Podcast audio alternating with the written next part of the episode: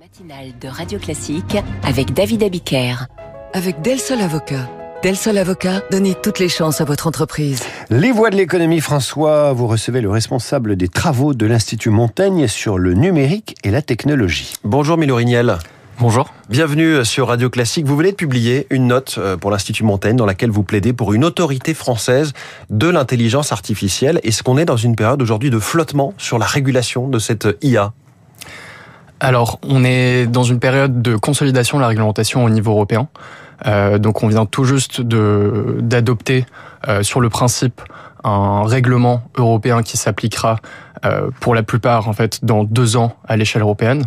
Euh, ce règlement européen impose que ou demande que en fait chaque État membre mette en place euh, 12 mois après l'entrée en vigueur du règlement une autorité nationale. Donc à l'échelle européenne, on est en train de se doter, côté réglementation, d'outils euh, de, de, gouvernance. Euh, et à l'échelle internationale, puisque en fait l'IA euh, ne se pense pas juste à l'échelle européenne, mais oui. aussi à l'échelle internationale. à l'échelle internationale, on est aussi en train de consolider des choses. Certains pays, notamment les, les États-Unis, les Royaumes-Unis, ont, ont une approche un peu différente. Donc ils se sont dotés aussi d'instances de gouvernance pas exactement sous la même forme, ce qu'ils appellent des instituts de sûreté. Mmh. L'enjeu, c'est vraiment de coordonner tout ça euh, assez rapidement à l'échelle européenne, mais aussi internationale. Parce qu'on a beaucoup entendu ces derniers jours, ces derniers mois, que, euh, comme d'habitude, euh, les États-Unis inventent, innovent, la Chine copie et l'Europe se contente de réguler, donc de mettre des, des, des barrières et, et, des freins de la régulation. Mais là, vous nous dites que non, le Royaume-Uni, les États-Unis se sont dotés d'instituts de sûreté sur ce sujet de l'intelligence artificielle. À quoi ça ressemble ces instituts? Quel est leur rôle en fait? Alors, si je caricature, et c'est vraiment une, caricature, euh, il y a deux philosophies euh, qui ont émergé en 2023 face en, matière de, de, gouvernance de l'IA. Euh, et 2023, il faut se rendre compte en fait que les choses sont allées très vite. Euh, il y a tout juste un an, ChatGPT est sorti. Euh, sur les six premiers mois, on a vu des avancées technologiques fulgurantes. Sur les six derniers mois de l'année, euh, les gouvernements ont essayé de, de, rattraper les choses et donc ont mis en place des stratégies un peu différentes, côté européen et côté chinois aussi, parce que c'est la philosophie un peu de la réglementation, des réglementations pour des finalités très différentes. Mmh. en Chine, il y a notamment un, un enjeu de, de, contrôle du contenu qui est assez fort, qui est pas du tout le même enjeu de, de sûreté et de protection des consommateurs en Europe, mais on est passé par la voie euh, des règles. Euh, ce qu'il faut comprendre, c'est que aux États-Unis et au Royaume-Uni, euh, ils ont adopté une philosophie un petit peu différente, qui est plutôt que de se doter de règles a priori, ils ont préféré se doter de d'instituts de, mmh. Ouais. euh, pour suivre l'évolution de la technologie. Euh, donc pour eux, l'enjeu c'est d'avoir euh, des compétences en interne qui leur permettent de, de, comprendre là où va la technologie, quels sont les risques, pour pouvoir potentiellement intervenir le cas échéant si, si elles en sentent le besoin.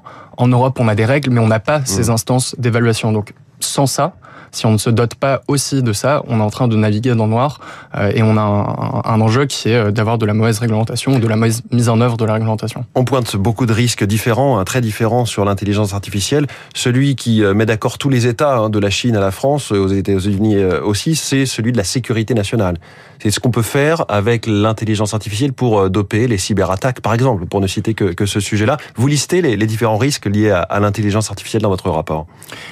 Ouais, et, je pense que c'est c'est un enjeu compliqué euh, avec euh, avec plusieurs courants de pensée différents. Si je caricature, on, on, on est conscient depuis un certain moment euh, d'impacts sociétaux que peuvent avoir l'IA.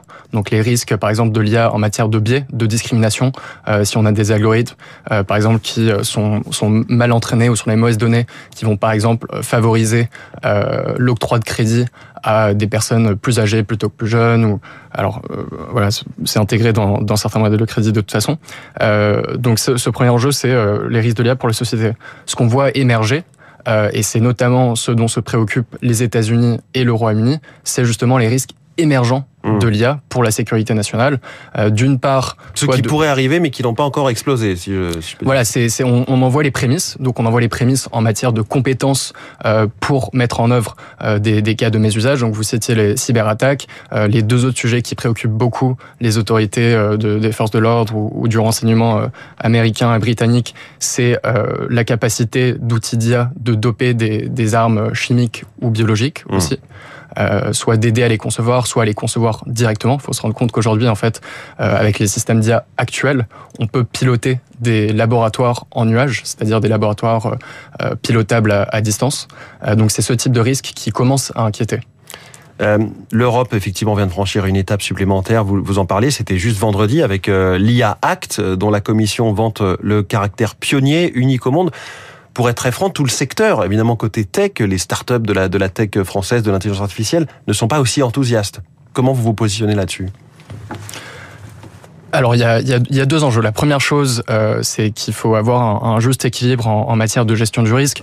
Et je pense que la, la philosophie générale, euh, les grands principes que pose le, le AI Act euh, sont les bons. Et d'ailleurs, on voit que d'autres pays dans le monde euh, tendent vers une approche similaire, c'est-à-dire une approche par le risque, euh, où l'enjeu c'est de se dire quel est le niveau de risque qui nous paraît acceptable et quel est le niveau de risque qui nous paraît inacceptable. Et à partir du moment où on, on estime qu'il y a un niveau de risque inacceptable, on va devoir mettre en œuvre des mesures pour réduire ce risque-là. Euh, ensuite, maintenant, faut, faut, faut comprendre que le AI Act a été adopté. C'est une réalité. Il, il, va entrer en vigueur. Et donc l'enjeu, et c'est tout l'enjeu de, de, la note de, de l'Institut Montaigne, euh, c'est qu'il faudra se doter à l'échelle européenne, mais aussi à l'échelle nationale, mmh. euh, de, de compétences côté pouvoir public pour justement aider ces entreprises, euh, premièrement, à, avoir une réglementation qui soit mise en œuvre de façon efficace et aussi les aider, elles, à la mettre en œuvre, à euh, mettre en œuvre leurs pratiques de gestion du risque, à mutualiser, dans certains cas, des outils qui faciliteront cette mise en œuvre. Vous voyez ça vraiment comme une aide euh, et non pas comme euh, ce risque, à nouveau, hein, comme on a pu l'entendre il n'y a pas si longtemps avec les agriculteurs, de surtransposition. C'est-à-dire qu'en plus du cadre européen, on aura 27 régulations nationales dans l'Union européenne?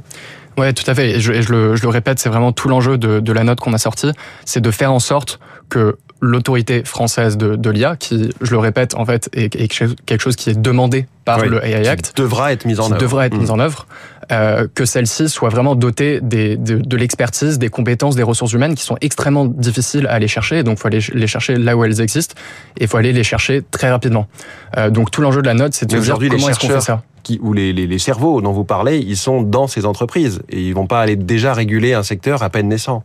C'est ça la difficulté, effectivement. Alors en effet, donc il y, a, il y, a, beaucoup de chercheurs qui sont dans les entreprises. Il y a aussi beaucoup de chercheurs qui restent chercheurs, notamment en France. On a mmh. des, des, vrais talents euh, qui sont rattachés, par exemple, à, à l'INRIA, euh, qui depuis peu est, est désormais euh, l'agence euh, nationale chargée de, des sujets de recherche sur les, les, questions de logiciels.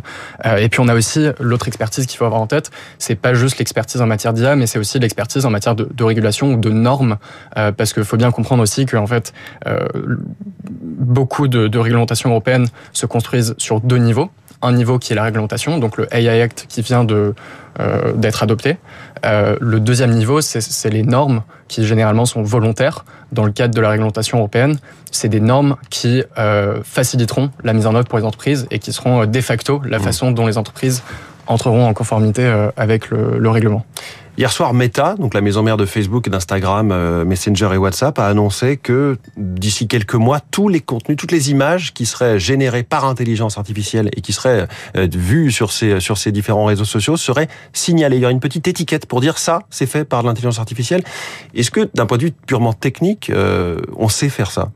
Et est-ce qu'il faut aller vers ce genre d'autorégulation aussi de la part des acteurs? Ouais, alors c'est c'est un principe qui euh, en fait, ce qui est intéressant, c'est qu'on voit les, les, mêmes principes émerger un peu partout dans le monde. Euh, donc, ce que je le disais, globalement, le, les, fondements du règlement européen sont à peu près les mêmes philosophies de réglementation qu'on voit émerger euh, au Royaume-Uni, aux États-Unis et dans les grandes entreprises. Sur cette question euh, de marquer du contenu généré par l'IA, euh, c'est quelque chose qui est intégré dans le, le, texte européen. Donc, les entreprises sentent que c'est la direction dans laquelle mmh. va les autorités de réglementation, qu'elles doivent s'y préparer. en effet, l'enjeu, il y a pour, pour pas mal des, des mesures qui sont qui sont demandées. Il y a un enjeu de de, de il y a un enjeu technique. Euh, donc c'est évidemment possible de euh, quand on est une entreprise et qu'on crée des contenus d'IA, euh, de les estampiller pour mmh. dire que ce contenu a été créé. Ce qui est plus compliqué, c'est euh, que, que cet estampillage euh, reste accroché au contenu et dans oui. le temps.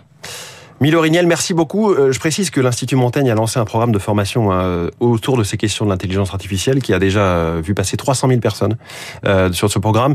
Merci beaucoup. Vous êtes le responsable des travaux de l'Institut Montaigne sur le numérique et la tech, notre voix de l'économie ce matin. Merci François. Demain pour la matinale de l'économie dès 6 heures. Dans 3 minutes, les coulisses de la politique. Marcelo Westfred évoque le remaniement et les états d'âme de ceux qui pourraient sortir du gouvernement et les soupirs de ceux qui n'ont aucune chance d'y entrer. Radio Classique, il est 7h24.